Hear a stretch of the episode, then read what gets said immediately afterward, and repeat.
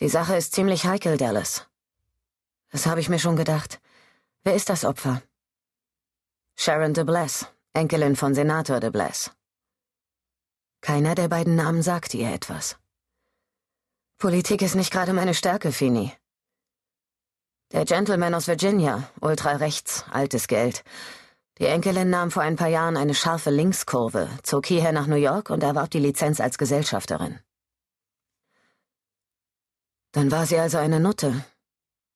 Dallas sah sich in der Wohnung um. Die Einrichtung war sehr modern. Glas und dünnes Chrom, an den Wänden signierte Hologramme, eine dunkelrote in die Wand eingelassene Bar. Auf dem breiten Stimmungsmonitor hinter der Theke verschwammen verschiedene kühl pastellfarbene Formen miteinander. Adrett wie eine Jungfrau, dachte Eve, und kalt wie eine Hure. Was angesichts ihrer Wohnungswahl nicht weiter überrascht. Die Politik macht den Fall so delikat. Das Opfer war eine 24 Jahre alte weiße Frau. Der Tod hat sie im Bett ereilt. Als sie das Zimmer durchquerten, nahm jeder von ihnen eine schlanke Dose, besprühte sich die Hände, um Fett- und Fingerabdrücke zu versiegeln, und vor der Tür des Schlafzimmers besprühte Eve auch noch die Sohlen ihrer Stiefel, damit keine Fasern, Haare oder Hautreste daran kleben bleiben würden. Es gibt Sicherheitskameras im Eingang, in den Fahrstühlen und in den Korridoren, stellte sie jetzt fest. Ich habe die Disketten bereits sichergestellt. Feni öffnete die Tür und ließ ihr den Vortritt. Es war kein hübscher Anblick. Das riesige Bett war mit offenbar echtem Satin in der Farbe reifer Pfirsiche bezogen, und kleine sanfte Strahler waren auf die nackte Frau gerichtet, die in einer kleinen Mulde auf dem schimmernden Laken lag.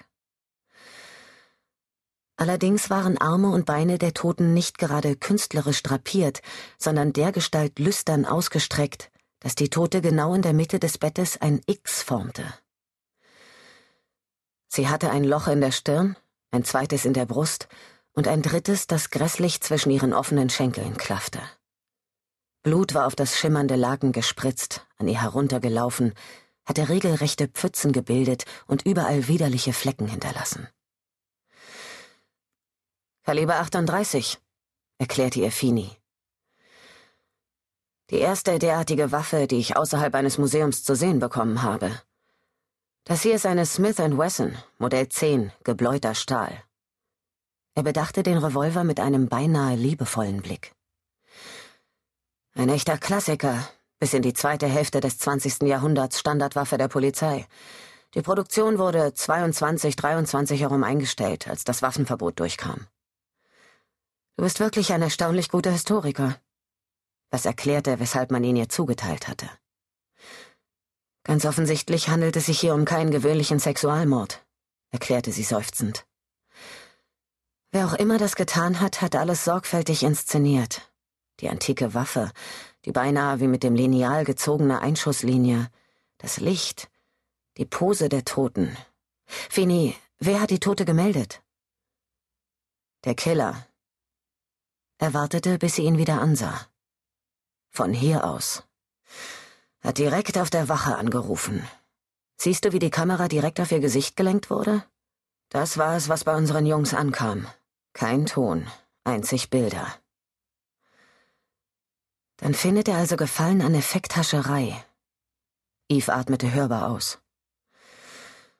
Er geht sorgsam zu Werke, vermisst sie praktisch, bis sie schließlich perfekt vor der Kamera liegt, genau in der Mitte des Bettes, Arme und Beine identisch gespreizt. Er lässt die Waffe zurück, weil wir sofort erkennen sollen, dass er kein gewöhnlicher Mann ist. Warst du schon in Ihrem Computer? Nein, es ist dein Fall, Dallas. Ich bin einzig hier, um dir zu assistieren. Guck, ob du in Ihre Kundendateien reinkommst. Eve selbst trat an die Kommode und begann, die einzelnen Schubladen vorsichtig zu durchsuchen. Offensichtlich hatte das Opfer eine Schwäche für Garderobe gehabt, hatte sich immer nur die allerbesten Stücke zugelegt und diese sorgfältig gepflegt. Doch gestorben war sie nackt. Sie hat wirklich genau Buch geführt, rief Fini durch das Zimmer. Es ist alles da. Ihre Kundenliste, Ihre Termine, sogar die erforderliche monatliche Gesundheitsuntersuchung und der wöchentliche Besuch des Schönheitssalons. Den Gesundheitscheck hat sie in der Trident-Klinik durchführen lassen und die optische Verschönerung bei Paradise.